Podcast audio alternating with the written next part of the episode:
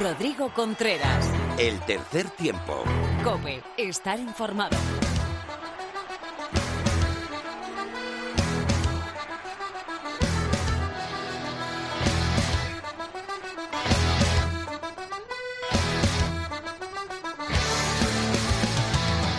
Hola, ¿qué tal? Bienvenido a este programa 152 de tu programa de rugby en la radio. Bienvenido al tercer tiempo, cope.es.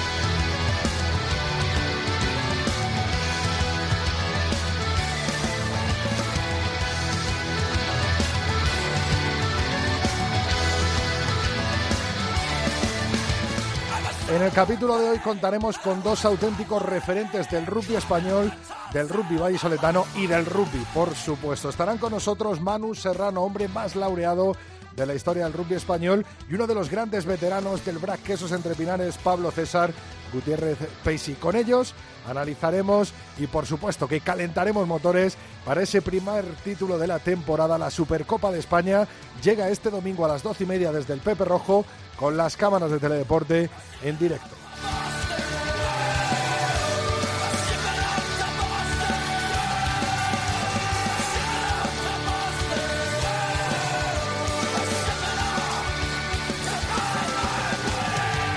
Hablaremos y mucho de la Liga Heineken y esa cuarta jornada con el partidazo entre Sanitas Alcobendas Rugby y Silverstone El Salvador que terminó con empate y que dejó a los vallisoletanos líderes en solitario con tan solo un punto de diferencia con los madrileños. También vendrá Phil con su Simbi. Man Álvarez nos hablará de la recuperación y un tertulión exquisito con el señor eh, Teto de Cope Valladolid, Felipe Rodríguez de Blog de Rugby al canal de la revista 22 y el gran Pepe Ibáñez de la revista 22.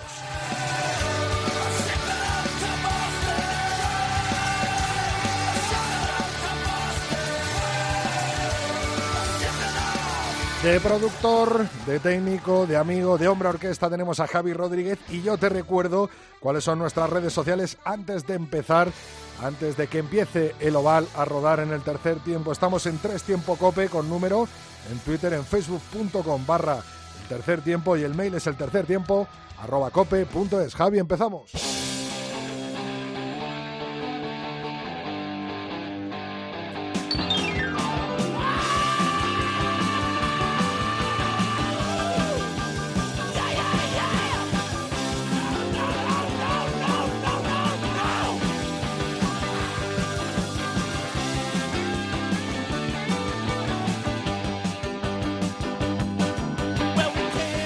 Actualidad del rugby en España viene marcada por la Liga Heineken, cuarta jornada con los siguientes resultados. Hernani 8, Universidad de Burgos, Colina Clinic 6, Brac Quesos Entre Pinares 61, La Vila 33, Unión Esportiva Samboyana 25, Complutense Cisneros 18, Vizcaya Guernica 17, Barça Rugby 24, Sanitas Alcobendas Rugby 31, Silverstone El Salvador 31 y Aldro Energía Independiente Rugby Club 27, Ampordicia 26. Con estos resultados, la clasificación general tras la disputa de esta cuarta jornada queda con el Silverstone El, Salvador liderando la clasificación con 16 puntos, seguido de Sanitas Alcobendas Rugby y Parsa Rugby con 15 puntos.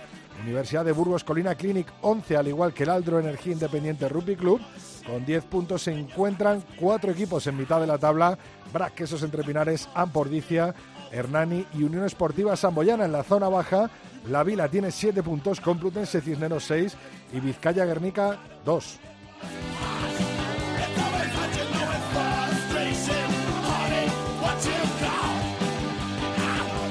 No solo de rugby español vive el hombre y en el Rugby Championship, madre mía, qué jornada, la última, la jornada 6, Sudáfrica 30, Nueva Zelanda 32, eh, con remontada incluida de los neozelandeses. Y los Pumas, Argentina 34, Australia, los Wallabies 45, con remontada de los australianos. Así la clasificación queda con eh, Nueva Zelanda, que ya lo sabíamos, campeón con 25 puntos, Sudáfrica 15, segundo lugar, Australia 9 puntos y los argentinos cierran la tabla con 8 puntos.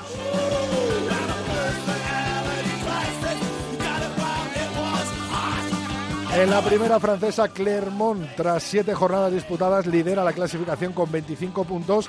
El segundo es París con 23 y Lyon y Montpellier con 21 y 20 puntos completan esas cuatro primeras, 21 eh, y 20 puntos completan las cuatro primeras posiciones del top 14 francés por abajo. Eh, sorprende ver a Toulon, bueno, que en los últimos eh, partidos y en los últimos meses sí que está flojeando el equipo que se llenó de estrellas hace unos años y que ganó esas Champions continuadas. Toulon nueve puntos, no me enrollo más. Allen nueve puntos y Perpiñán cierra la tabla con 13 puntos. En la Pro de 2, donde encontramos bastantes de nuestros leones, Mont de Marsan 25 puntos, Brive 23, Bayonne y Nevers con 20 puntos, al igual que Carcassonne por abajo. Cierra la tabla con 10 puntos Colomiers, Bourg-en-Bresse eh, también 10 puntos y Massy 2 puntos.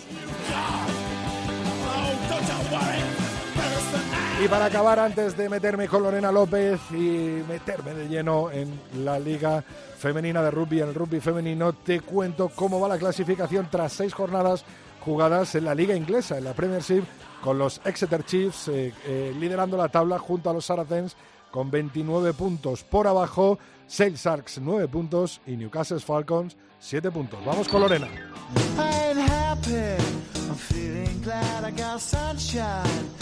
In a bag, I'm useless, but not for long. The future is coming on. I ain't happy. I'm feeling glad I got sunshine. Hola, hola Lorena, ¿qué tal? ¿Cómo estamos? Muy buenas, Rodri, ¿qué tal? ¿Cómo ha ido el fin de semana? Pues ha sido más que entretenido, especialmente el domingo, que fue el día en el que se disputaron todos los partidos y Rodri, más o menos a la misma hora, así que había tarea. Y la tabla ha vuelto a dar otro cambio porque, vamos, nos ha vuelto a demostrar que este año no se puede dar nada por hecho. La sorpresa esta vez en esta jornada nos la dio Inés Hospitalet, que venció 17 a 13 al equipo que se había posicionado como líder de la competición, el Complutense Cisneros. Y además lo hacía con una María Rivera que, además de entrenadora, volvía a vestirse de corto para ayudar a sus jugadoras también dentro del terreno de juego. Este resultado le da pleno de victorias a las catalanas, que se colocan en el tercer puesto, solo precedidos eh, de Majadahonda y de Sans Scrum.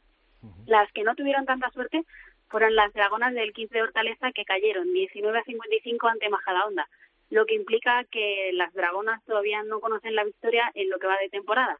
Los resultados eh, que estamos viendo, Rodri, me hacen plantearme si las dragonas están en buenas condiciones físicas, porque es que al descanso se fueron eh, 12 a 15. O sea que la diferencia tampoco era tan mayor como finalmente se ve en el resultado. Y por su parte, el Sans Scrum volvió a mostrar su buen estado de forma al vencer a las cocodrilas del Universitario Rugby Sevilla en la Cartuja bajo un sol de justicia, quienes, además, Rodríguez, las cocodrilas todavía no saben lo que es una victoria en la máxima categoría. Pero bueno, estamos en la tercera jornada, todavía le queda mucho camino. Las anseras fueron en todo momento por delante del marcador, aunque ejecutaron quizá demasiados golpes de castigo que les llevaron a perder a sus seis, a María Elena Guerrero, al inicio de la segunda parte, pero no fue la única amarilla que se vio en ese partido, porque la Pilar Sevillana, en Marta Carcategui, eh, también fue sancionada. En Madrid, en el Valle de las Cañas, pudimos ver un duelo de dos titanes que no han empezado bien la temporada, como son el Olímpico de Pozuelo y el CRAT Universidad de La Coruña. El encuentro terminó siendo favorable para las madrileñas, pero las del CRAT no se lo pusieron nada fácil porque, vamos, estuvieron empatados en el minuto 60. Lo que me llama mucha atención, Rodri, es que es era, en este caso el domingo, el segundo partido consecutivo de las gallegas fuera de casa. Pues eh, así con todo lo que nos has contado, Lorena, haznos un resumencito de cómo fueron los resultados y cómo está la clasificación de la Liga Iberdrola. Pues mira, los resultados quedan así. Nefla Hospitales 17, 13, Complutense Cisneros 15 Hortalezas 19, 55 Majada Onda, Universitario Rugby Sevilla 8, 20 Sans Scrum, Olímpico de Bozuelo 27, 19 Craft Universidad de La Coruña. Y eso se transforma en que el líder de la tabla de momento es el Majada Onda, que sigue invicto con 14 puntos, le sigue con los mismos puntos el Sans Scrum en la segunda posición. Y Neblo Hospitalet en la tercera con 12 puntos, el Complutense Cisneros se queda en la cuarta con 10 puntos Y cinco puntos por debajo, con solo cinco puntos, está el Olímpico de Pozo en la quinta posición y empatados a puntos, a solo un punto, Rodri, están el CRAT Universidad de Coruña en la sexta posición, en la séptima Universitario Rupi Sevilla y en la última, en la octava, el 15 Hortaleza. Bueno, pues está emocionante la Liga Iberdrola que seguiremos de cerca, pero no el fin de semana que viene, ¿no? Que toma un descanso el 15. Toma un descanso el 15, pero viene el Seven. Y es que las leonas de, de Seven eh, llevan desde este lunes de concentración y van a poner este jueves rumbo a Glendale, en Colorado, Estados Unidos, para la primera de las seis series mundiales que les esperan esta temporada, que como ya hemos contado es una serie más y además eh, son clasificatorias para los Juegos Olímpicos de Japón 2020, pero eso sí, no se disputará hasta el fin de semana que viene, hasta el 20 y el 21 de octubre. Para esta ocasión, el seleccionador Pedro de Matías ha elegido una lista de 16 jugadoras que llevan concentradas desde este lunes, pero no serán todas las que viajen, solo serán 12, es decir, quedan cuatro chicas que quedarán fuera de esa lista. Entre las elegidas hay además cuatro jugadoras que, de ser convocadas, podrían debutar en una serie mundial si finalmente entran en esa lista, como es el caso de Paula Requena, Líder Vina, Ainhoa Portos y Beatriz Domínguez. A estas además se le suman tres novedades respecto al equipo que consiguió el quinto puesto en el Mundial de San Francisco, como son Sabina Hurtado, que vuelve de una lesión que la ha mantenido fuera de los campos, Ingrid Algar y Enara Cacho. Bueno, pues muchas gracias Lorena, estaremos muy pendientes, por supuesto, animando a las Leonas en esa primera serie mundial, que no es este fin de, sino el siguiente, pero ya están concentradas para hacer el mejor papel posible. Hablamos el martes que viene, Lorena. Hasta el martes que viene, Rodri.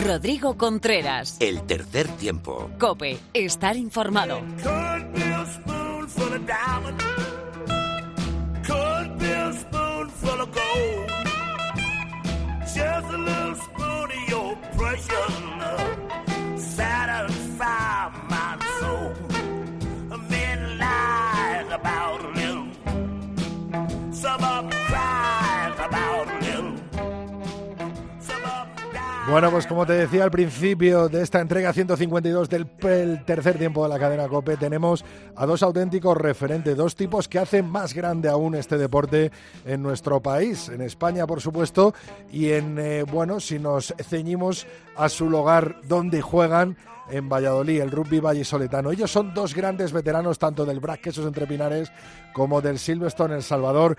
Y esta tarde están para calentar un poquito más ese primer título de la temporada. Supercopa de España, domingo a las doce y media, Campos del Pepe Rojo, ya están las entradas en la venta, estará la tele también eh, dando este partidazo.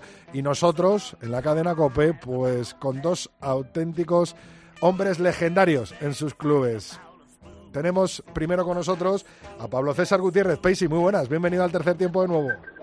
Muy buenas, ¿qué tal? Muchas gracias, Rodrigo. Peisi, ya se huele a derby otra vez, ¿no? En, en Pucela. Sí, ya, hay, ya huele, ya hay ganitas. Estamos todavía con la resaca de, del último hace nada, hace un mes, no llega, hace tres semanas, y ya tenemos otro. Oye, eh, lo que me gusta a mí tener a dos pilires, a dos primeras líneas hoy de invitados en el tercer tiempo. Eh, ¿Quiénes son los, los que más os picáis, los que más os vaciláis entre vosotros? Bueno, eh, yo creo que todos, ¿no? Pero no sé, los, los que los que llevamos tiempo ya en el club ya y nos hemos enfrentado muchas veces, pues ya al final hay hay, hay detalles en el campo que, como diciendo, ¿te acuerdas de mí, no? Oye, aquí eh, estamos otra vez. El Brac Quesos Entre Pinares viene como campeón de todo el año pasado, pero habiendo eh, pinchado esos eh, dos eh, primeros partidos en la Liga Heineken, sin embargo el Chami venía como aspirante de todo el año pasado y ha conseguido ponerse, bueno, en lo más alto de la tabla de la Liga Heineken, eh, todavía invicto. ¿Cómo ves? ¿Cómo quién crees que llega eh, con un puntito más y que es un poquito más favorito para este partido del domingo? Hombre, si tenemos en cuenta quién revalida el título, pues nosotros seremos los favoritos. Si tenemos en cuenta cómo hemos comenzado la competición, pues evidentemente el, Salvador es favorito que, que es líder. Y nosotros, bueno, pues no, tuvimos un buen comienzo, ahora estamos subsanando esos errores que, que tuvimos en los dos primeros partidos y vamos a ver. De todas formas, es, es un derby, con lo cual la, la clasificación poco importa. Paisi, eh, ¿cómo te gustaría a ti que fuera el derby? ¿Alto puntuaje, muchos ensayos o resultado cortito como hemos visto los últimos derbis? Pues espero que resultado corto porque quiere decir que, que las defensas están haciendo su trabajo. ¿Sabes? Yo entiendo que para, para el público, para los medios, pues la televisión y bueno, para para que sea más llamativo el partido del espectáculo, pues tenga que ser un, un resultado abultado, pero bueno, eh, prefiero que sea corto, que haya, sí que haya ensayos, pero que tampoco se vaya a un, a un partido como el que tuvimos nosotros el año pasado, el, el fin de pasado, eh, que ganamos 61-33. Esos demasiados puntos y eso quiere decir que, que estuvimos muy bien en ataque, pero en defensa no también. Oye, me imagino que te habrás visto las caras uno el otro al frente en unos cuantos partidos con Manu Serrano. Cuando vais a entrar en la melé, eh, ¿qué le dices tú otra vez? ¿O cómo, cómo, cómo es eso? ¿Que tenéis? ¿Hay algún rollo? ¿Os habéis tirado muchas veces de la oreja? De... Me ha, me, ha, me ha, tirado él más, más que yo. Sí, ¿no? más que yo. Pero por edad lo digo, ¿eh? Sí. pero, pero sí, además con Manu tengo relación extradeportiva. Eh, nuestros, nuestras familias eh, se han conocido desde pequeñitos, eh, nuestros padres. Así que vamos, que hay, toca por otro lado también la, la relación. Ah, qué bueno. Son jugadores de, de, los que no se para uno de, de, aprender, ¿no? Me imagino, yo antes de, de empezar este tercer tiempo, eh, cuando he hablado con vosotros dos y bueno, y, me imaginaba esos chicos, ¿no? De sub 14, sub 16, incluso a los, hasta los más pequeños, tanto del Quesos como del Chami, eh, que os mirarán totalmente admirados, ¿no? Decir, joder, eh, estos tipos eh, cómo eh, aguantan, cómo siguen jugando, qué grandes veteranos y qué referentes dentro de cada club, ¿no?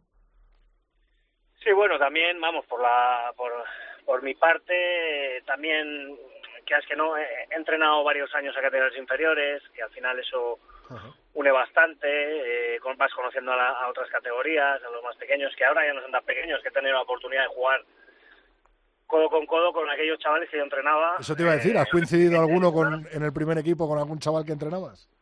Sí, sí, eh, con, con, alguno que otro. Eh, pues con Alejandro Alonso, eh, que ahora está con el Seven, uh -huh. con, con su hermano, con Martín, que también está con el Seven, eh, Soloaga, eh, a Nacho Morchón, me llamaré, sí, a alguno que otro, bueno, la verdad, y, y súper orgulloso, vamos. Bueno, pues Paisy, tengo aquí a Manu Serrano escuchándonos. Hola Manu, ¿qué tal? Buenas tardes, ¿qué tal? Antes de despedir a Paisy, quiero que le dejes un, un deseo para este domingo, Paisy, a Manu. Yo, yo a Manu, dice. Sí, sí, déjale un deseo para el partido de este domingo. Eh, bueno, deseo que, que cuando pierda, que, que, por lo menos salga intacto. Sin ninguna lesión. que vaya al barco, ¿no? A celebrarlo, ¿no, Paisy? Exacto, exacto. Eso, ahí serán bienvenidos todo el mundo. bueno, Paisy, muchas gracias. Nada, a vosotros. Oye, Hello. Manu, un auténtico placer volver a tenerte en los micrófonos de la cadena COPE del tercer tiempo. Eh, me imagino estabas escuchando a Paisy, un partido especial como siempre, ya huele a derby, ¿no? En Pucela. Sí, ya desde la semana pasada, pese a que estábamos nosotros teníamos que estar focalizados en el partido de Alcobendas, que como tú viste fue un, un, gran partido, pero ya la gente te va parando por la calle y te habla del derby más que del partido que teníamos esta semana. Que, ¿Cuál es el secreto? ¿Cuál es el elixir de, de, la eterna juventud? Se le he preguntado a Mar, pero no, no ha sabido decírmelo muy bien. Me ha dicho que mucho trabajo, ¿no, Manu? Bueno, pues yo creo que, que es, es trabajar, trabajar, cuidarse y tener mucha suerte en cuanto a las lesiones. Ahora cuando uno, eh, bueno, cuando tienes una lesión que tocamos madera para, hmm. para que sea dentro de muchos, muchos años, eh, me imagino que las recuperaciones son más jodidas, ¿no? Sí, está claro que, que un, un, músculo o cualquier cosa no recupera igual con, con, un, con 20 que con 40, ¿no? Pero bueno, también el, el bagaje, los años, el, el trabajo, los extras el, que, que he ido haciendo, pues me, me han permitido, mira, tener primero la suerte de tener pocas y segundo que recuperarme rápido, pero vamos, que no me gusta hablar de lesiones. a mí tampoco, vamos a el tema. Oye, Manu, yo creo que tú no te imaginas el día en el que no estés jugando al rugby, ¿no? Uf, Bueno, eh, hombre, llevo, llevo, unos años que me lo imagino y, es, triste, es feo, pero es ley de vida, ¿no? Entonces, bueno, pues que no estén dentro del equipo, pues no significará que, que, que esté lejos del rugby, pero está claro que, que es diferente y por eso por eso cada entrenamiento y cada cada partido que, que estoy convocado voy con muchísima ilusión porque hay que aprovechar mucho que, el tiempo pasa muy rápido. Yo creo que el Pepe Rojo cuando, cuando te ve salir, por ejemplo, en, una segunda parte, eh, tanto los aficionados, tus aficionados del Chami como, como la gente del propio Quesos, eh, hay como un, como, se respira como, como una eh, no sé, una especie de reverencia, ¿no? Una especie de, de, sentimiento de decir, joder, yo hubiera querido ser Manu Serrano, ¿no?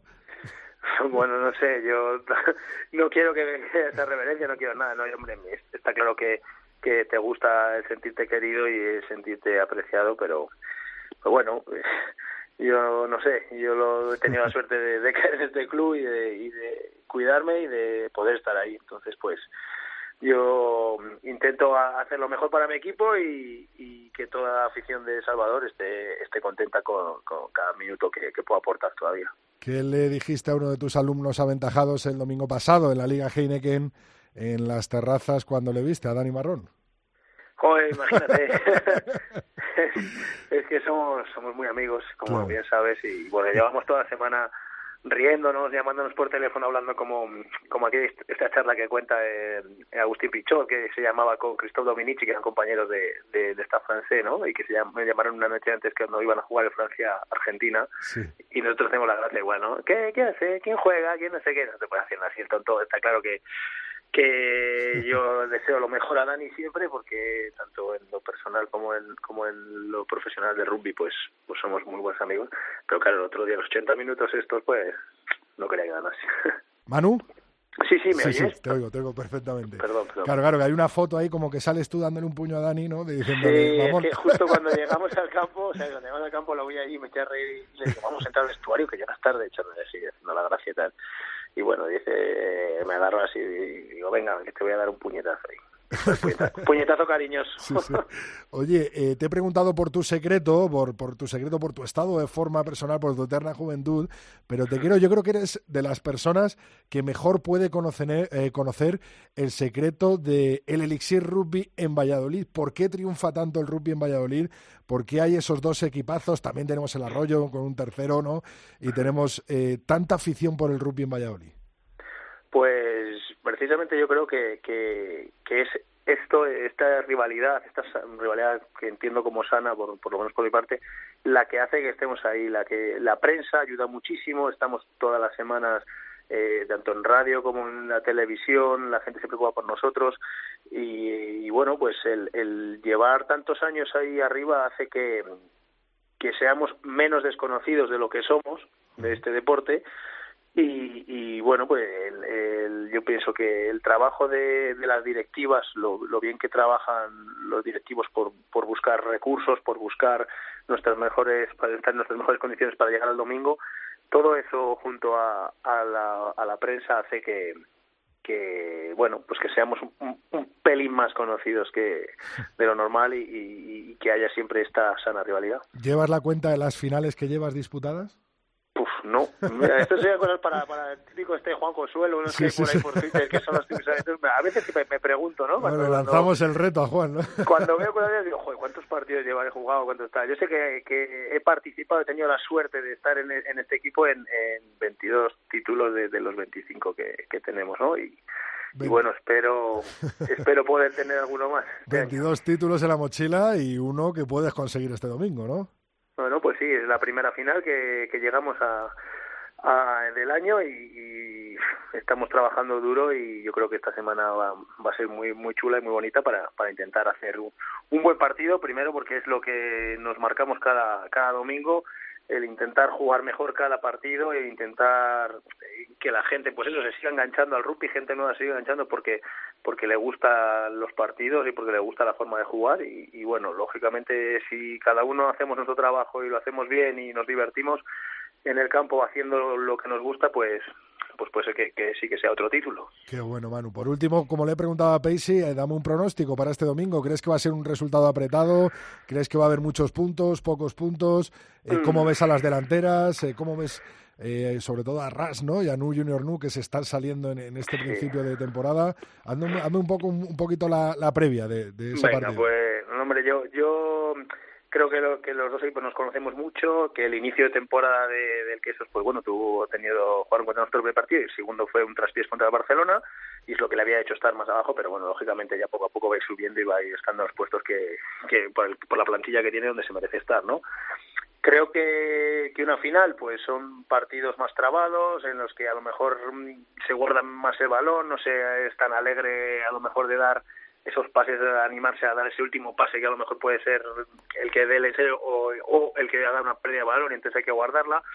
Eh, y bueno, pues será ajustado porque los dos equipos defendemos bien, pero yo creo que, que estamos en, en una buena predisposición para, para poder para poder ganarlos, ¿no? Porque llevamos además bastantes finales perdidas seguidas contra ellos y bueno, pues tenemos ese ese hambre, ¿no? Esas ganas de de poder volver a ganar. ¿Y crees que, que va a ser corto el resultado o que va a haber muchos ensayos? Pues si nosotros tenemos el, el balón y jugamos y podemos puede haber un ritmo alto de partido, pues pues puede puede haber ensayos, ¿no? Que creo que es la es lo bonito de, del rugby, lo que hace que la gente se, se aficione. Yo creo que que nosotros vamos a hacer nuestro juego, vamos a intentar atacar y este año está, como tú has dicho antes, tenemos los línea tres cuartos muy bien y creo que en delantera hemos hemos añadido gente que, que hace que tanto los entrenamientos sean muy buenos para de calidad para poder mejorar para el domingo para los partidos y pienso que está saliendo en los tres cuatro partidos que llevamos perdón eh, creo que que se ha visto que hemos mejorado en tres en delantera y los tres cuartos están con un juego muy muy dinámico muy alegre que que hace que, que marquemos puntos entonces espero que se marquen puntos lo que pasa que que ellos también juegan eh Como pudimos comprobar en, en el pasado domingo, ¿no? Ante Sanitas Alcobendas Rugby, menudo partidazo y de los que crean afición, como decía eh, al final. Yo creía que Bocas eh, os decía que echarais el cerrojazo y que amarrarais ahí el partido, Manu. No, Juanca, Juanca está, está últimamente muy, muy yogo bonito. Sí, ¿no? No, sí, sí, es verdad que entrenamos para eso, para jugar, para intentar no perder tiempo, para que haya muchos minutos de, de juego y, y pues para, para mejorar día a día, que es lo que siempre nos dice cuando vamos a salir a jugar, siempre dice que intentemos mejorar lo, lo que hemos hecho y que mantengamos el, el nivel ahí enfrente bastante alto. Entonces, pues salió así, hubo un momento cuando faltaban 20 minutos y creíamos que, yo, que íbamos a ganar bien, de repente Alcobendas se puso por delante y al final, pues mira, pues tuvimos la suerte de marcar el último ensayo que encima hacía el, el cuarto, que hacía el bonus y, y lograr sacar tres puntos, pero vamos, que, que fue un partidazo y que, que Alcobendas es un, un equipazo. Pues Manu, nos vemos este domingo en el Pepe Rojo, 12 y media, primera final de la temporada, Supercopa de España, Brasqueso entre Pinares, Silverstone El Salvador. La siguiente final, yo lanzo el guante en el Metropolitano para que te sientas como en casa. Wow, me encantaría. sería, sería- estaría guay, porque como el Zorrilla ya ha jugado. Sí. bueno, Manu, o sea que sí va a quedar muy grande. ¿eh? un placer y mucha suerte para el fin. Muchísimas gracias. Chao. Un abrazo.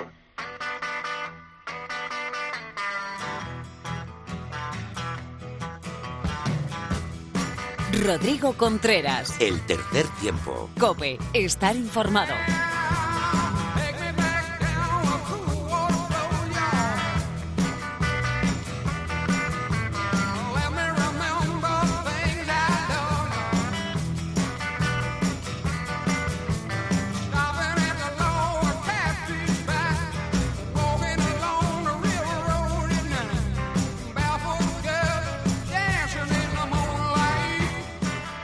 Con la banda de Fogerty llegamos a nuestro tiempo para la tertulia, no, tertulión hoy. Madre mía, vaya tres bichos eh, que tengo aquí detrás del teléfono. Pepe Ibáñez, director de la web y de la revista 22. Muy buenas, bienvenido al tercer tiempo. Hola Rodrigo, buenas tardes. Tenemos en Cope Valladolid también a Miguel Ángel Torres, Teto. Muy buenas, Teto.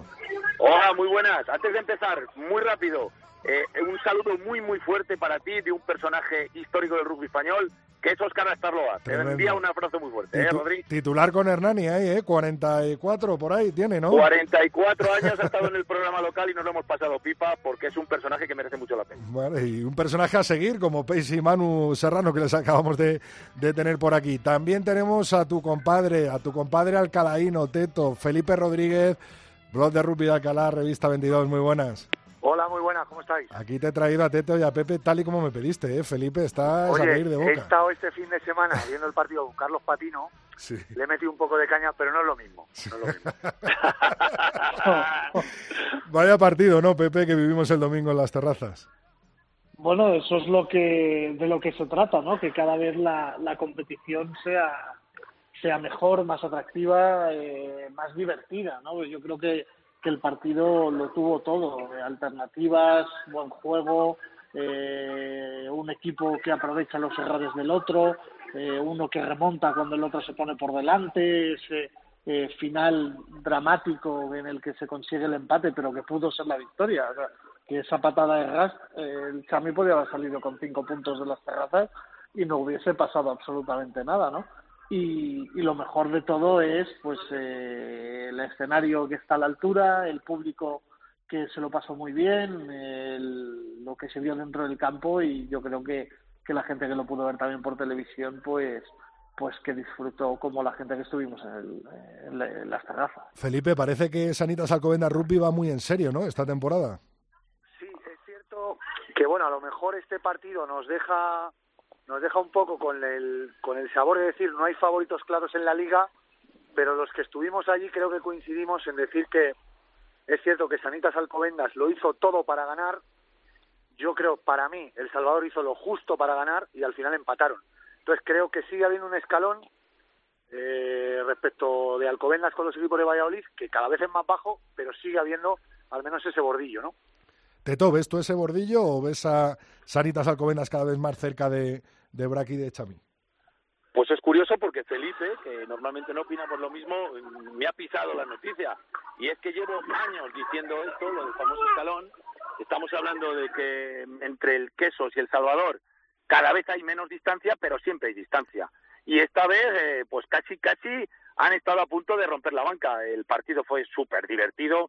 Creo que va a ser uno de los partidos más bonitos del año, sin ninguna duda. Espero que haya en el futuro otros iguales o mejores pero fue súper intenso. Además, con ese nuevo estadio que han dejado allí a los de Alcobendas, con ese terrazas, que, que ya parece otra cosa. De verdad, ahora sí que parece un, un perfecto estadio de rugby. Bueno, pues, pues fenomenal. Pero yo lo del escalón estoy por verlo. A final de temporada te lo digo. Me cuesta aún creerlo, aunque tiene muy buena pinta este equipo Sanitas Alcobendas. Eh, Pepe y Hay, Sí, sí, hay un, solo un apunte, hay, hay un dato incontestable, ¿no? Eh, como un equipo tan hecho con esa profundidad de, de plantilla que tiene Silverstone El Salvador eh, penaliza los errores del contrario, ¿no? Muchas veces hemos visto en finales incluso cómo el BRAC penalizaba los errores del Chami en ese, en ese gap eh, competitivo que, que tenían los queseros por encima del Salvador y eso pasó el otro día un poco en las terrazas. Eh, hay una intercepción, hay una patada taponada y sobre el error del rival le- los equipos buenos castigan y castigan con puño de hierro, ¿no? Y eso fue un poco, creo yo, que lo que, que lo que hizo el equipo de Juan Carlos Pérez, ¿no? Demostrar esa quizás madurez o, saber hacer en esos momentos clave y en cuanto él ve que, el rival tiene una debilidad, te la, te la exprimo al máximo y, con puntos. Eh, hay que recordar que además que el segundo ensayo de- del Chami, no, perdón, el, el tercer ensayo del Chami, eh, porque está la intercepción de Junior, luego está el ensayo de Moll, que hace el Talona, pues el- la patada taponada que hace Smith, eh, el Chami está con un hombre menos en el campo por la amarilla Ras, que además está jugando Junior de apertura, bueno, eh, que, que tiene el equipo bastante destartalado, pero aún así es capaz de aprovechar una, un error del rival para transformarlo en siete puntos, ¿no? Y yo creo que ahí está un poquito la diferencia de, de, del Salvador y el Quesos con los posibles aspirantes, ¿no? Que yo en esa saca ya sabéis que meto a Ordicia, que meto al Barça, que meto a Samboy, y bueno, quiero meterlos ahí porque lo que quiero es que la competición eh, esté muy divertida cada jornada. Eso te quería preguntar, Pepe. Eh, Barça Rugby, si no llega a ser por esa última jugada ante eh, sus vecinos de San Boy, eh, estaríamos hablando de ahora Sería mismo el líder, líder. claro. Claro, claro, claro. Eh, Sí, totalmente. De hecho, bueno, también hay que está empezando todo, son cuatro jornadas, es cierto que, que, aún falta mucho, mucho calendario por ver y que, por ejemplo, equipos como el Chami y, y el Sanitas Alcobendas pues han tenido un calendario de inicio de temporada muy duro, ¿eh? O sea, si veis las cuatro jornadas que han jugado los de Tiki, es Burgos fuera, Santander en casa, eh, me pierdo, me pierdo, Ordicia fuera y Chami en casa. Y ahora van a Barcelona. Eh, son cinco miuras, ¿eh? Lo que, lo que ha tenido que lidiar el equipo de, de, Alcobendas. Luego eh, tendrá que recibir y visitar quizá los equipos más bajos de la tabla, pero la sensación es que en cualquier partido puede pasar cualquier cosa. Eh, mira Cisneros en, eh, en el Valdiri, que estuvo a un ensayo de, eh, de llevarse el partido. Mira, eh, Ordicia tiene una patada para ganar en Santander. Quitando esta jornada, el bueno, eh, Hernani le gana a, a Burgos, En, en, Landare. O sea, eh, que, que, eso es lo bonito, ¿no? Y, y yo lo que espero es que eh, la, la, competición esté competida todo durante toda la temporada. Eh, estamos, a ver, no es, no estamos ni cansados ni nos queremos meter con Valladolid, pero yo creo que por la salud propia del producto, o sea, ya hablando en términos de marketing y de, de, de atraer público eh, no cautivo del rugby, eh, es bueno que, que, los partidos sean así, sean disputados y que no haya solo dos grandes dominadores, ¿no? Y la eliminación de esos gaps debe ser el, el objetivo claro de, del resto de clubes. Eh, Teto, eh, parece eh, esta competitividad que, que, hablaba Pepe, que para el partido del domingo, para ese primer título de, de la temporada, la cosa está eh, cada vez más al 50% ¿no? de cada equipo, o incluso con este comienzo del Chami, ha igualado mucho bueno, la previa, ¿no? que podemos decir. Sí, lo primero que coincido plenamente con lo que dice Pepe y he sido, a pesar de ser vallisoletano, uno de los primeros, si no el primero, en decir que los equipos de Valladolid, eh, bueno, pues necesitan gente que de verdad les ponga en su sitio para que la liga esté competida y creo que eso va a ocurrir este año. Y respecto a la pregunta que tú me haces, pues eh, cuidado porque las cosas eh, en un principio han empezado muy bien para El Salvador y han empezado relativamente mal para el queso, relativamente. Dos tropiezos con los que el queso nunca ha contado desde hace mucho tiempo y a priori yo veo favorito a El Salvador, porque no solo le está yendo todo bien, no solo está teniendo buenos resultados, sino que tiene la plantilla eh, confeccionada, tal y como se comentó el jueves pasado, con las nuevas incorporaciones, un neozelandés, un tres cuartos y Nacho Escobar, por cierto, Nacho Escobar llega a Rivesario Santo, sale en la segunda parte, primer balón que toca y, gana el partido, vamos, gana el partido, mete el ensayo que sirve para empatar el partido. Enhorabuena para Nacho Escobar. Lo que te decía, si el Salvador tiene la plantilla ya eh, completo, salvo posibles lesiones y cambios, y sin embargo el Quesos Entre Pinares no solo la, no la tiene completa, sino que le falta mucha gente. Entonces, solo por eso yo ahora mismo ya le doy la ventaja al Silvestre de Salvador. Pero, dicho esto, es un derby y en los derbis ya sabemos lo que ocurre, todas las fuerzas se igualan eh, muchísimo. Felipe, ¿crees que la gente del Quesos debería ir de favorito con habiendo ganado toda la temporada pasada o le dejamos ese cartel a, a, los del Chami con este principio de temporada? No, no, estaba diciendo que no hay que que no lloremos antes de tiempo.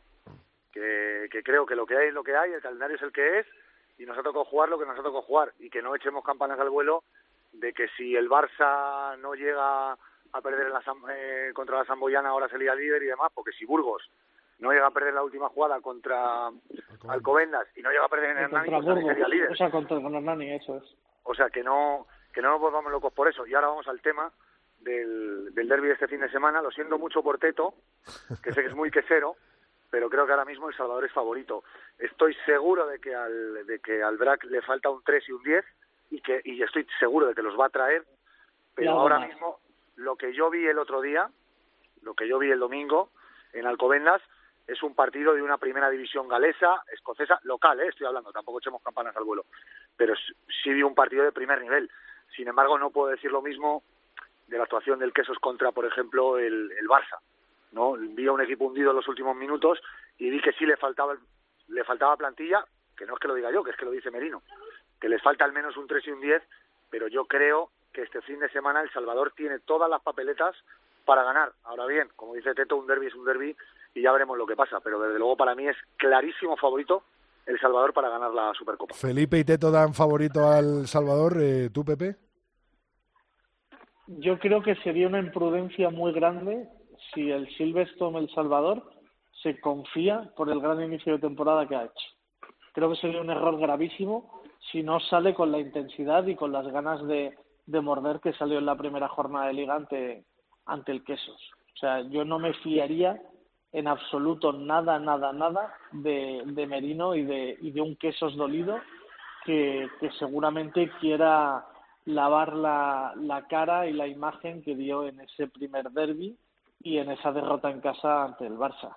Eh, yo no, en los derbis eh, no, no, no, vivimos la proximidad como David de Terrible o Teto de, de, vivir la semana previa al partido, de cómo están, el, el termómetro ¿no? de, la, de las dos aficiones, pero, pero los derbis son derbis y yo lo pongo al 50%, porque muchas veces hemos visto que, que en temporadas que uno podía estar haciéndolo muy bien, el otro no tan bien, eh, se han ganado los unos a los otros, ¿no? Entonces, eh, yo no me atrevo a ponerle el cartel de favorito a nadie y el Silvestre del Salvador haría muy mal eh, si se relaja o si piensa que tiene mucho ganado por tener la plantilla al completo y por, digamos, eh, menospreciar el potencial que tiene el eterno rival que viene de ganarles las todas las finales el año pasado. Pepe, Rodri, eh, déjame, eh, un momento, Rodri, déjame dale, dale. un apunte de actualidad. Eh, creo que es muy importante y es un factor a tener en cuenta eh, los partidos que se han jugado este fin de semana. Quiero decir, el Silverstone El Salvador ha jugado un partido duro, no, durísimo, con unos contactos de una intensidad bestial contra el Sanitas Alcobendas y sin embargo, su rival, el Quesos Entre Pinares, ha tenido un partido relativamente plácido contra la Vila. 61-33 creo que fue el resultado final. Un montón de ensayos, muchos cambios. Calo Calo Gavidi que prácticamente no jugó, jugó la segunda parte. Álvar Jimelo, por fin Álvar Jimeno ha tenido descanso. Eh, bueno, eh, Eaton jugó la, solo la primera parte, no la segunda. Eso también puede influir de cómo llegan en el estado de forma. También los lesionados. Sé que aquí por Valladolid, Cristian Ras acabó relativamente tocado en el partido de las terrazas eh, y eso puede tener mucha trascendencia. Por parte del queso, ya os confirmo que el que no va a estar es el nuevo talonador. Brendan Asamoah Godman, el neozelandés, que es un chaval joven, tiene 21 años, pero que de una gran proyección, se ha fastidiado el hombro y va a estar tres semanas de baja. La primera baja confirmada. Pero por parte de El Salvador todavía están siendo muy cautos, están callando mucho sus bazas y me parece lógico. A lo mejor, cuando lleguen este domingo, pueden echar en falta eh, la frescura por la, la intensidad del partido que ha habido allí en Madrid. Puede, eh, quería preguntaros a los tres para cerrar la previa esta de la Supercopa por las claves del partido para cada equipo. ¿Qué puede decantar la balanza eh, por cada equipo? Teto, ya que te has metido un poco con la actualidad, eh, has tocado el tema de, del talonador, de, del número 3 también eh, del Quesos. ¿Crees que pueden cambiarse las tornas en estos últimos años? Habíamos visto un dominio quesero. ¿Crees que puede dominar el Chami de nuevo la Melé? Pues puede ser, puede ser. Tampoco es que sea una, un dominio muy abrumador, pero hemos visto partidos en las últimas temporadas en las que el Quesos empujaba, incluso le ponía las ruedas al Salvador, y a pesar de todo el Salvador lograba sacar el balón con el 8 eh, perfectamente. Mm, yo creo que Juan Carlos Pérez ha conseguido lo que él deseaba, y era tener dos puestos de garantía en cada pues, lugar de la primera línea. Tiene dos unos, dos doses y dos treses, dicho así de esta, de esta manera tan curiosa. Eso le da muchísima, muchísimo potencial adelante. A Juan Carlos le gusta jugar con una delantera fuerte y potente y luego, claro, esos balones que abren la línea de tres cuartos, pues el Quesos tiene que tener una defensa eh, muy clara, ser muy intensos en, la línea de tres cuartos a la hora de defenderles, porque estos dos extranjeros son eh, extraordinarios y te pueden hacer un roto en cualquier momento. Y para mí una fase clave donde se puede cantar el partido, la touch. Sabemos que el Quesos es un poco fallón en la touch, estamos a principio de temporada, todavía no lo tendrán coordinado, además no juega su titular, que es eh, Brendan, eh, tendrá que jugar Steve, o a lo mejor juega Pablo Mejimoye, bueno, ya veremos. La touch es clave. Si el queso se está afinado en la touch, pues puede tener mucho ganado. Sin embargo, si falla mucho en esa fase estática, pues eh, tendrá mucho más valor los de, los de Juan Carlos. Felipe. Para mí van a ser clave los primeros 20 minutos. Seguramente eh, sea, sea algo para el final del partido, lo que pasa en esos 20 minutos. Obviamente los últimos 20 creo que también, pero sobre todo estoy esperando a ver qué pasa con el duelo de aperturas no sé qué hará Merino, si, si jugará con Gas, si lo hará con Flecky, a ver qué tal está Rast y creo que el duelo de aperturas va a ser tremendamente importante, sobre todo en el ataque, por la táctica que utiliza El Salvador, de partir a, a la delantera prácticamente en cuatro grupos y creo que, ya te digo, esos 20 primeros minutos van a decirnos mucho y van a decirnos mucho también cómo mueven las aperturas a su equipo. Estoy convencido que Gas va a jugar de centro y Flecky va a jugar de apertura. Pepe. Eh, en las finales hay para mí siempre dos aspectos básicos. Primero es la conquista y la segunda es la disciplina. Eh, el derby del inicio de liga, el Silverstone de Salvador, fue tremendamente superior en la conquista y el BRAC fue tremendamente indisciplinado en, eh, en el partido, ¿no? Y eso fue lo que lo que marcó las diferencias. Entonces, si la potentísima delantera chamiza es capaz de contrarrestar eh, lo que ha sido la delantera que será en los años anteriores, eh, tendrá mucho ganado. Y por ahí vendrá también la posibilidad de, eh, de generar juego y tener posesión y hacerle daño al contrario.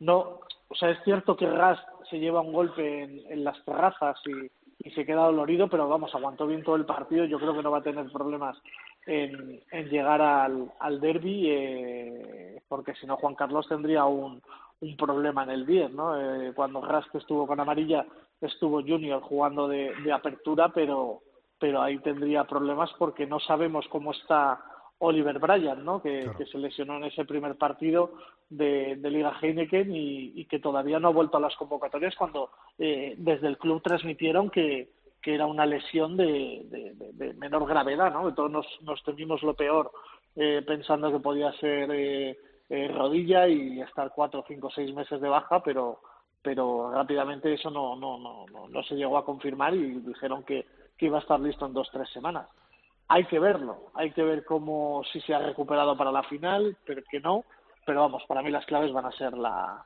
eh, la conquista y la, y la disciplina. Quizás una de las claves también puede ser que la balanza se decanta un poquito más, Teto, a favor de Gas, ¿no? En los pateadores con respecto a los eh, pateadores de, del Silvestre en El Salvador. Sí, hombre, en principio Gas es eh, un, como digo yo, un sniper, es un francotirador, eh, donde pone el ojo pone, pone el balón. Y en el caso de la de los pateadores del, del Silverstone en El Salvador, pues eh, la confianza en un principio era para Oliver Bryan, y tal y como ha dicho perfectamente Pepe, está lesionado, no se sabe si va a entrar siquiera en la convocatoria. Christian Ras no lo está haciendo mal, en absoluto, y bueno, puede ser uno de los factores. Ahora, para mí, clave también, y tiene razón Pepe, las indisciplinas. Si el queso sigue cometiendo las indisciplinas que ha venido haciendo hasta ahora, lo tiene muy chungo. Si se pone las pilas, trabaja e intenta no hacer golpes de castigo, estará en el partido y lo podrá ganar. Pero Sí, al ritmo de aparte golpes de de, castigo... aparte, eh, Teto, perdón, aparte de, No, no. eh, de- o sea, la disciplina, aparte de darte posibilidades de anotar de tres en tres, eh, el Silverstone El Salvador, para mí que tiene la mejor touch mall de, de la liga, si, si, si consigue meterte muy en tu campo y tienes que defender desde las laterales, eh, porque Juan Carlos el otro día en las terrazas tenía opciones de tirar a palos y mandó a sus chicos a, la, a, a los laterales. ¿eh? Eh, si tienes que defender eh, cerca de tu zona de marca con, esa potencia que tienen los delanteros del Chami, eh, o incurres en más castigos que te van a terminar en amarillas, o si dejas que armen esos moles tan bien organizados que hace El Salvador, te va a costar puntos y te va a costar muchos puntos, ¿no? Entonces, eh, y hay que tener cuidado hasta de dónde cometo castigos porque en una patada se me meten en 5, 6, 10 metros y eso es súper complicado cuando te, te empujan tanto en el territorio. Felipe, tú que siempre has sido un chico muy disciplinado, ¿te va a dejar la semana Cervantina ir el domingo al Pepe Rojo? Pues vamos a ver, porque acabamos de empezar con el mercado cervantino y ya estamos súper liados. Vamos a ver, vamos a ver qué pasa, intentaremos ir. Porque Bueno. sí, mandaremos al fotógrafo a que nos haga la fotogalería de, de costumbre y veremos si no podemos ir la crónica por la tele para poder hacerla. Pero no lo sé, la verdad que me encantaría, porque yo siempre lo he dicho, para mí los derbis en Valladolid son otra cosa completamente distinta de lo que es el rugby en España y la verdad que, que si no voy, que aguantaré hasta última hora, os envidio muy mucho a los que a los que vais a ir. Felipe, para terminar esta tertulia quería un apunte, un resumen cortito, muy cortito, de lo que ha sido el Rugby Championship y esa última jornada loca en la que al final los All Blacks y los Wallabies se, se impusieron a los Pumas y, y a los Pues, Springboks. pues te lo digo muy rápido porque he visto los resúmenes amplios, porque el trabajo no me ha dejado ver más. Ajá. Y te lo digo muy rápido, para mí Argentina una vez más perdió una oportunidad histórica de hacer un 3 y 3 eh, ante Australia, que para mí no hizo mucho más para ganar el partido, y los All Blacks, pues al final casi pierden, pero siempre ganan. Nada más que eso.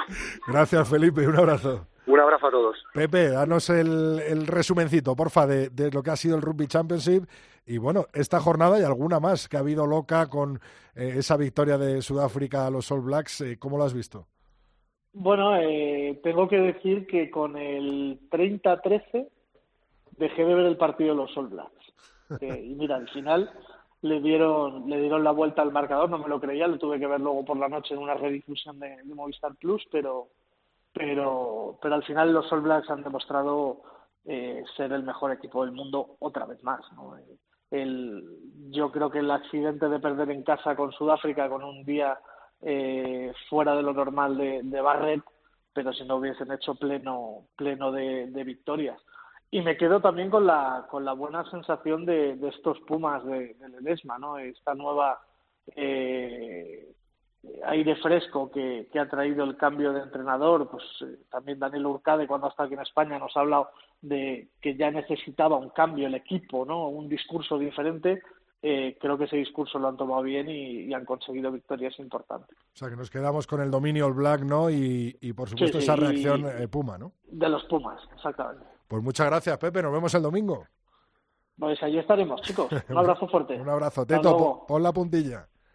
Es que eh, lo han explicado mis compañeros también, que no puedo decir nada al, al respecto. Eh, sería fastidiarlo, como mucho, eh, que los All Blacks son muchos All Blacks, que no están muertos, eh, ni siquiera están de parranda, que son los mejores, eh, que Sudáfrica, eh, simplemente por el hecho de ganar los All Blacks un partido, ya ha justificado el campeonato, que Australia eh, no me ha gustado, que ha ido a peor y que Michael Cheika ha salvado los muebles, pues ganando in extremis a los argentinos y los argentinos que me da mucha pena, que quería que hubieran se hubieran puesto terceros por encima de los de los australianos y al final han emborronado un poquito la buena la buena pinta que tenían. Pero vamos, los All Blacks eh, siguen estando por encima de todos. Pues muchas gracias, Teto. El domingo estaremos en Pepe Rojo, ¿no? Por supuesto, nos lo vamos a pasar bien y desde aquí animo a que venga muchísima gente. 15 euros la entrada eh, si vienes a Pepe Rojo y la compras, 12 euros venta anticipada, hasta el sábado a las doce y media se puede comprar entradas a 12 euros y los chavales que tengan menos de 15 años, es decir, de 14 para abajo, que vengan, que es gratis y que se lo van a pasar pipa. Pues allí estaremos, Teto. Muchas gracias. Un abrazo, Rodrigo.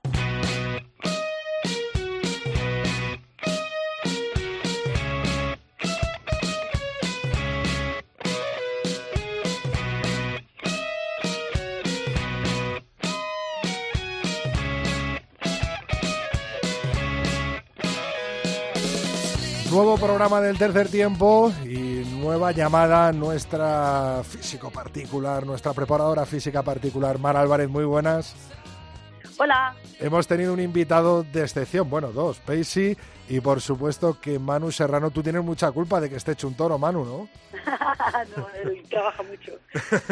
entrena bastante el tío. Yo le decía, joder, Manu, todos queremos llegar a tu edad como tú.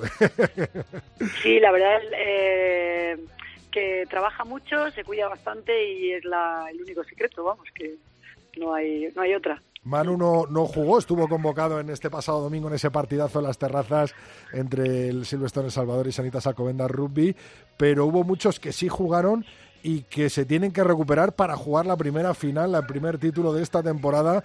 Otro partidazo en el Pepe Rojo el domingo que viene. Vaya, cómo habéis comenzado la temporada y cómo hacéis para recuperar en tan solo cinco o seis días.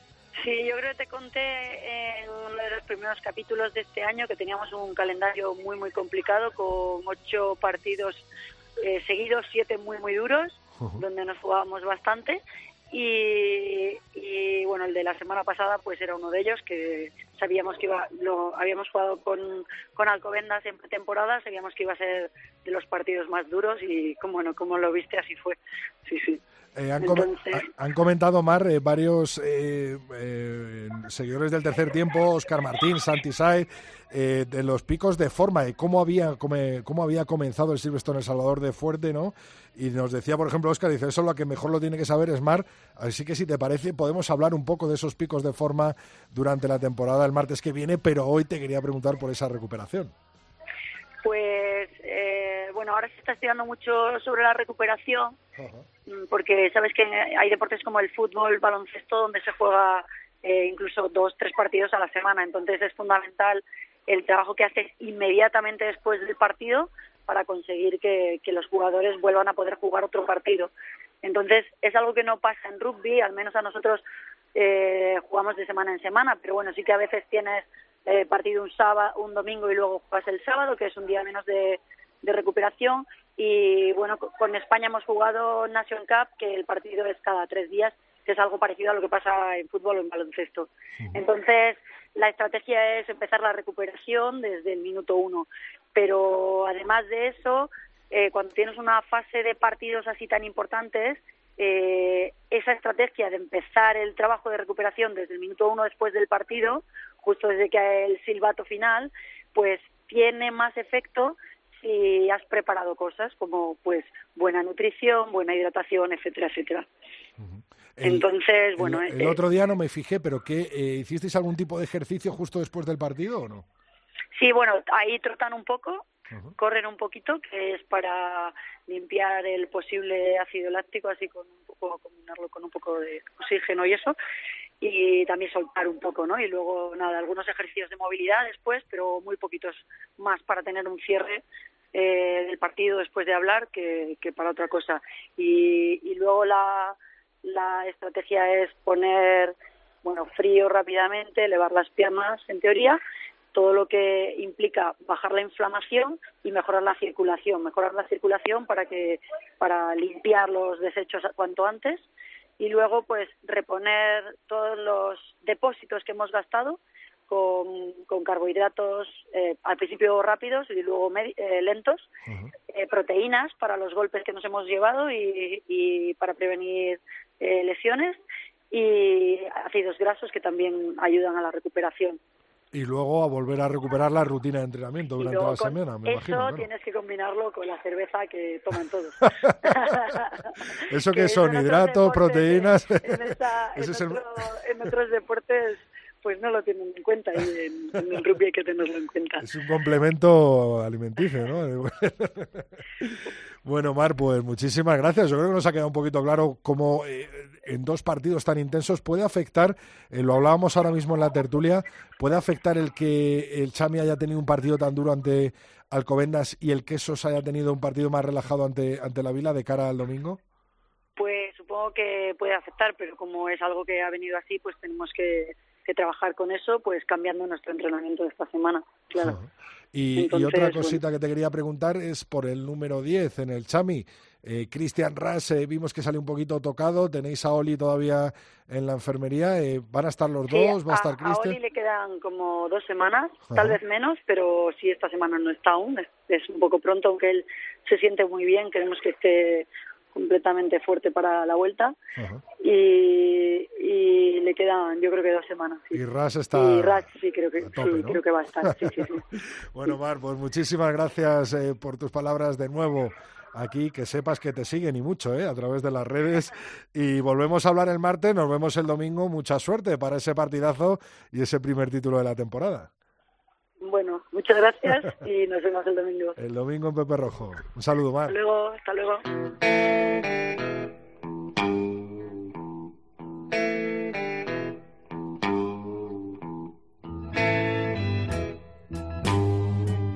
Rodrigo Contreras. El tercer tiempo. Cope, estar informado. I had a friend one time. At least I thought he was my friend.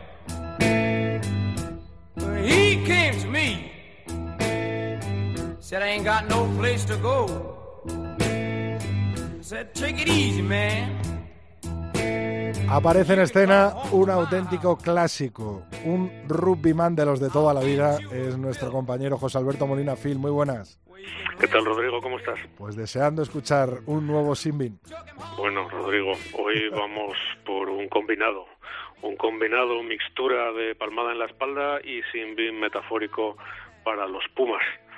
Han firmado los argentinos durante esta edición del torneo sureño su mejor tarjeta.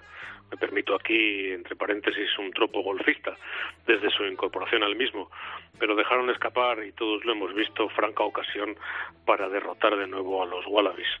Locura de partido, en el que nunca mejor se representó una tragicomedia, para los argentinos casi una ópera bufa, cuyo guion nos dice que la lechera había ido invirtiendo el dinero de sus ganancias antes de derramar toda la leche sobre el terreno de juego en este caso, que eso es lo que fue exactamente el primer tiempo de ese partido y que propició esa reacción inesperada y casi me atrevo a decir que necesaria para Cheika y aunque no sé si ello le salvará.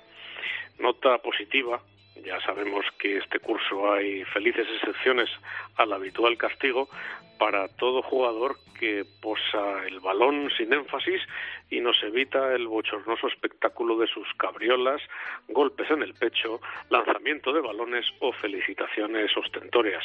Bien, por tanto, para tipos como Rieko Joane, ejemplo el sábado pasado de este tipo de conducta, aunque a veces la olvide y peque, que le tenemos bien visto, pues como decía la máxima romana, oblata ocasiones bel justus perit, Rodrigo. Pues ahí queda el Simbin y además eh, muy recogidito en ese Rugby Championship que yo creo que lo has definido eh, muy bien. Phil, eh, seguirás el partido del domingo, me imagino, ¿no? Naturalmente, pensaba ir a verlo en directo, pero obligaciones profesionales, señalamientos de última hora en tribunales de la geografía española ya la van a impedir. De manera que, Rodrigo, atento al WhatsApp. vale, vale, estaremos eh, muy atentos. Eh, por cierto, Phil, tu apuesta para el domingo, ¿quién crees que se va a hacer con el primer título de la temporada? Bueno, un equipo de Valladolid. Ahí has terminado en la gracia. Gracias, Phil. El martes que viene Un abrazo, Rodrigo.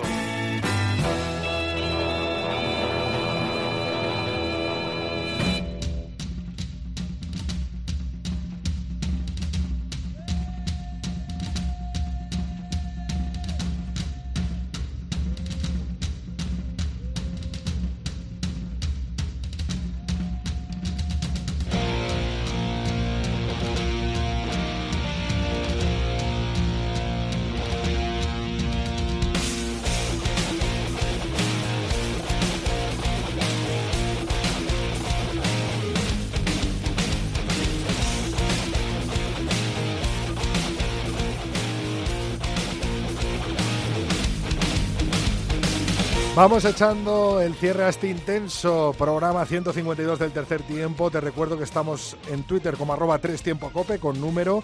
El tercer tiempo cope en nuestra cuenta de Facebook y el mail es el tercer tiempo arroba cope.es.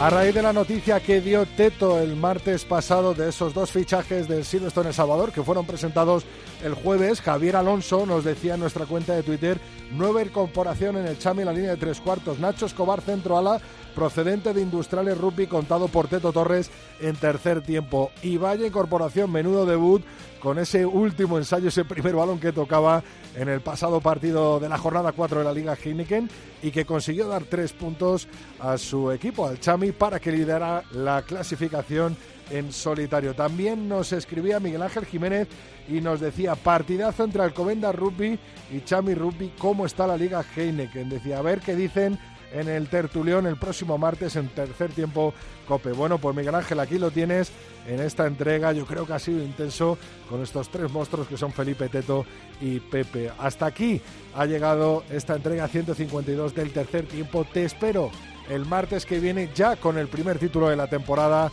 en manos o del Silvestre El Salvador o del Brac Quesos entre Pinares. Te lo contaremos todo el martes que viene en cope.es.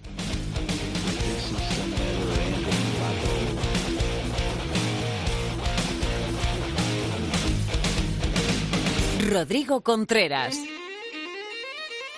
El tercer tiempo.